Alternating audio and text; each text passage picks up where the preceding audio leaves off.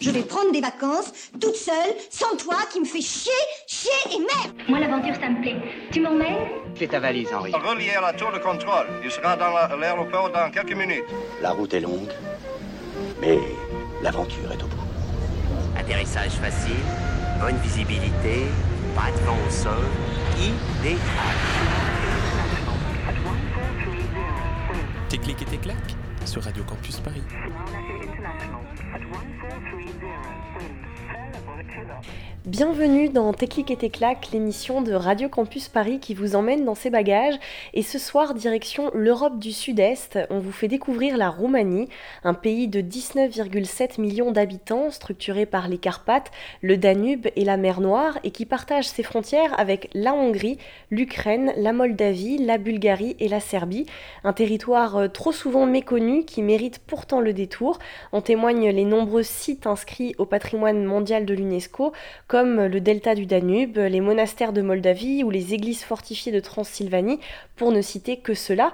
Et alors pour parler de cette destination de voyage ce soir, je reçois Sarah qui ne compte plus ses séjours en Roumanie, m'a-t-elle confié hors antenne. Salut Sarah et bienvenue dans Tes clics et tes claques. Salut. Alors, euh, tu es allée euh, en Roumanie pour la première fois en 2010 et depuis tu as dû y retourner euh, une quinzaine de fois. Alors raconte-nous d'abord ce qui t'a conduite à découvrir la Roumanie. Eh ben, c'est parti de mes études que j'ai faites en Allemagne, où j'ai rencontré deux Roumains qui sont devenus mes amis. Eux sont restés que six mois en Allemagne, ils sont ensuite retournés dans leur pays en Roumanie, donc j'ai décidé d'aller les voir là-bas euh, pour découvrir un peu leur pays. Et euh, depuis, euh, bah, j'y retourne assez souvent. Et alors ton dernier voyage en Roumanie, il remonte à quand exactement? Il remonte à la Toussaint de l'année dernière, donc c'est un peu plus d'un an, et puis j'y retourne là euh, prochainement euh, en mai pour quelques jours. Et alors qu'est-ce que tu as visité finalement pendant tes différents séjours? Et peut-être plus précisément sur le dernier en date? Euh, bah, le dernier, j'ai découvert d'autres endroits euh, par rapport à ceux que j'ai l'habitude de voir. Euh, on a démarré le voyage à Cluj, donc en Transylvanie. On est remonté dans le nord, dans la région du Maramuresh, euh, pour voir un très beau cimetière d'ailleurs qui est assez connu, le cimetière joyeux. C'est un artiste qui euh, fabrique chaque euh, petite tombe en bois en fait et qui peint euh, la tombe en représentant la personne décédée avec un petit poème humoristique sur, euh, sur sa vie, son métier. euh. Et on est redescendu ensuite euh, en Transylvanie euh, pour voir mes amis qui habitent euh, Brasov. Finalement, qu'est-ce que la Roumanie t'a fait pour que tu deviennes si attachée à ce pays Euh, je sais pas, je... c'est vrai que c'est assez. Quand je vais là-bas, euh, je sais pas, je me sens bien. euh, c'est un défi aussi pour moi parce que j'aime bien y aller seule. J'ai appris un peu le roumain, donc euh, je me débrouille. j'aime bien rencontrer les gens comme ça aussi dans la rue quand je suis un peu perdue. Leur parler roumain en fait, euh, donc ça crée un peu quelque chose avec les gens. Et puis euh, ouais, c'était le défi. Et puis la nature euh, qui est absolument magnifique euh, là-bas, les montagnes. J'aime bien la randonnée, donc je sais pas, il y a une atmosphère qui me plaît beaucoup là-bas. Donc toi finalement c'est plus les espaces verts que les zones urbaines qui te plaisent en Roumanie. Voilà. Après, il y a des. Enfin, Bucarest, j'aime pas trop. C'est trop pour moi, enfin, c'est trop urbain. Euh, je préfère la nature. Après, il y a des villes moyennes en Roumanie, euh, notamment en Transylvanie, que j'aime beaucoup. Euh, c'est en fait des anciennes cités saxonnes. Donc, c'est tout mignon, c'est pavé, c'est agréable, c'est ouvert. Et toi tu as l'impression que en Roumanie le tourisme est développé ou, ou pas? J'ai l'impression que c'est surtout du tourisme pour randonneurs en fait. Après, c'est pas très développé. C'est vrai que j'aime aussi aller là-bas parce que euh, je me sens vraiment en immersion totale avec la culture euh, sans, sans qu'il y ait vraiment beaucoup de touristes euh, avec moi. Après, il y a quand même des sites, par exemple le château à Bran, dit de Dracula. il y a des Américains qui le visitent. Enfin, Bucarest aussi, je pense que vu que c'est peu cher, beaucoup de personnes y vont. Je dirais que c'est plus du tourisme euh, pour les Roumains aussi quand ils vont faire du ski en montagne ou, euh, euh, au delta du Danube. C'est surtout des, Roumains qui bougent dans leur pays finalement. Alors, avant de poursuivre sur le voyage de Sarah en Roumanie, on va faire une courte pause musicale. Et comme toujours dans Tes clics et tes claques, ce sont euh, les invités euh, qui font la programmation musicale. Alors, qu'est-ce que tu nous proposes d'écouter, Sarah? Euh, bah, en premier, j'ai choisi euh, Panakant Nut et Yubeam de Maria Tanasse. Donc, c'est une grande chanteuse roumaine. c'est un peu l'Edith Piaf de la Roumanie.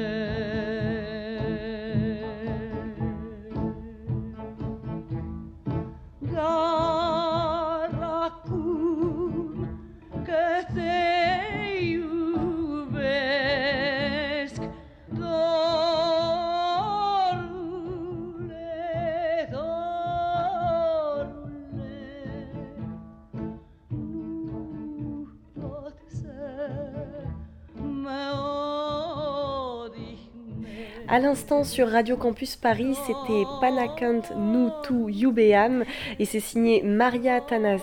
Euh, j'espère que j'ai bien prononcé. En tout cas, vous écoutez toujours Tes et tes et ce soir avec Sarah, on parle de son voyage en Roumanie.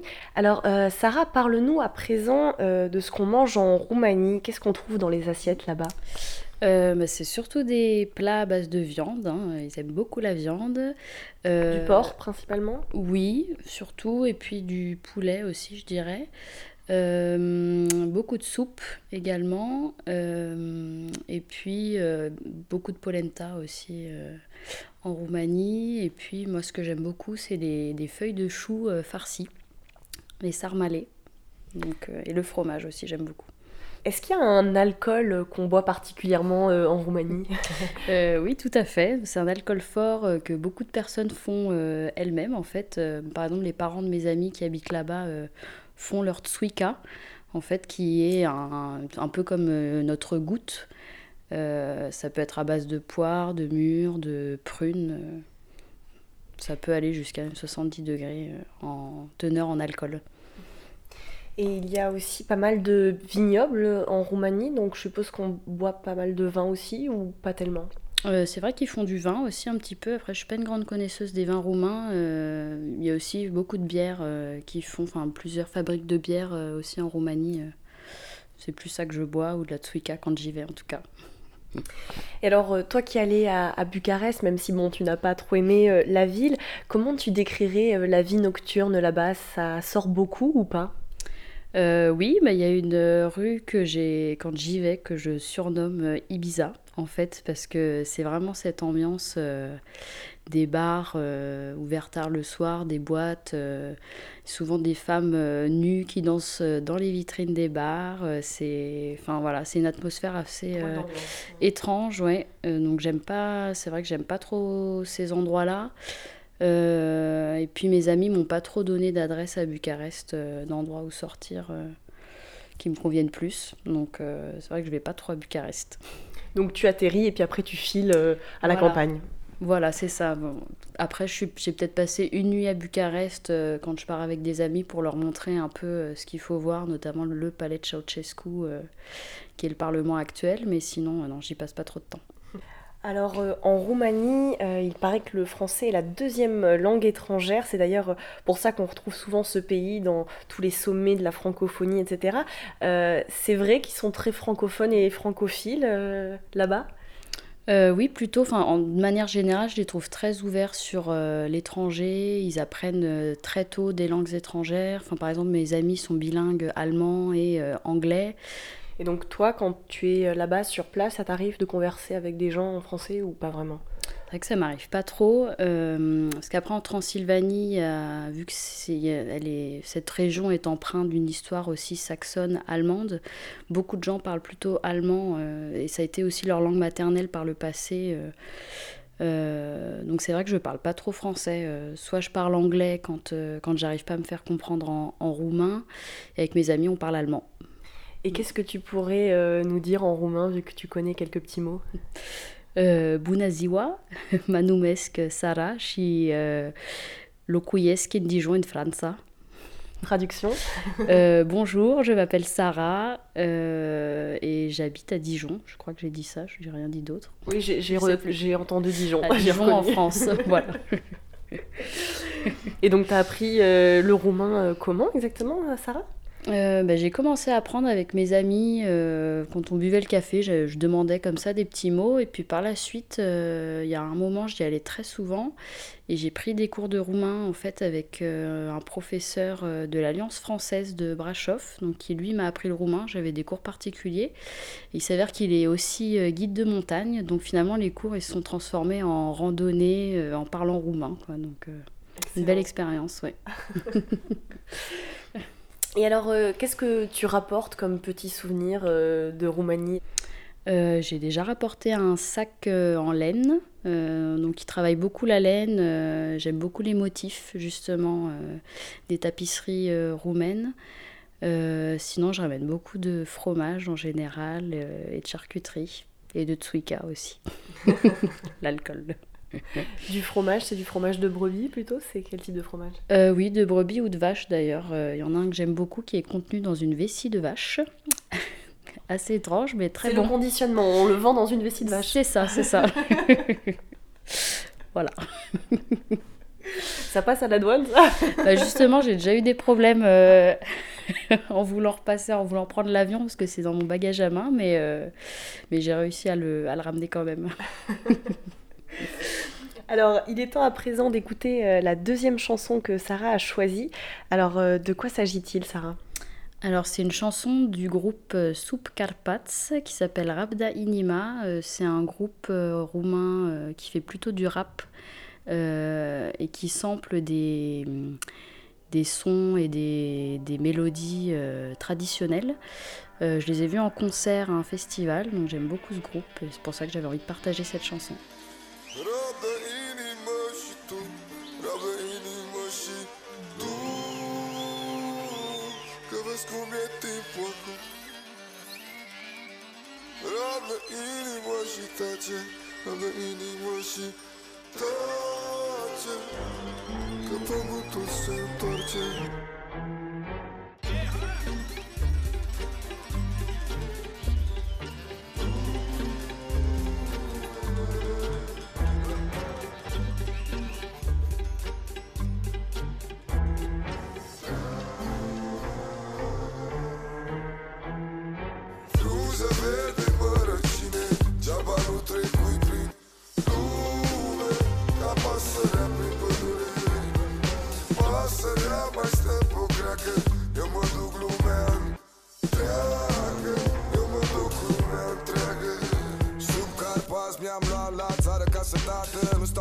pensie și nu o să stau vreodată. O să o decorez exact cum se făcea la țară Deci de dimineață până seară încă mai visez. O să învăț agricultură ca bunicul din Ioară O să învăț agricultură ca să fac reforma agrară. O să dau la animale de mâncare și în pauză. O să fac un beat de rap pentru cauză. Ei eu, pune mâna sus dacă îți place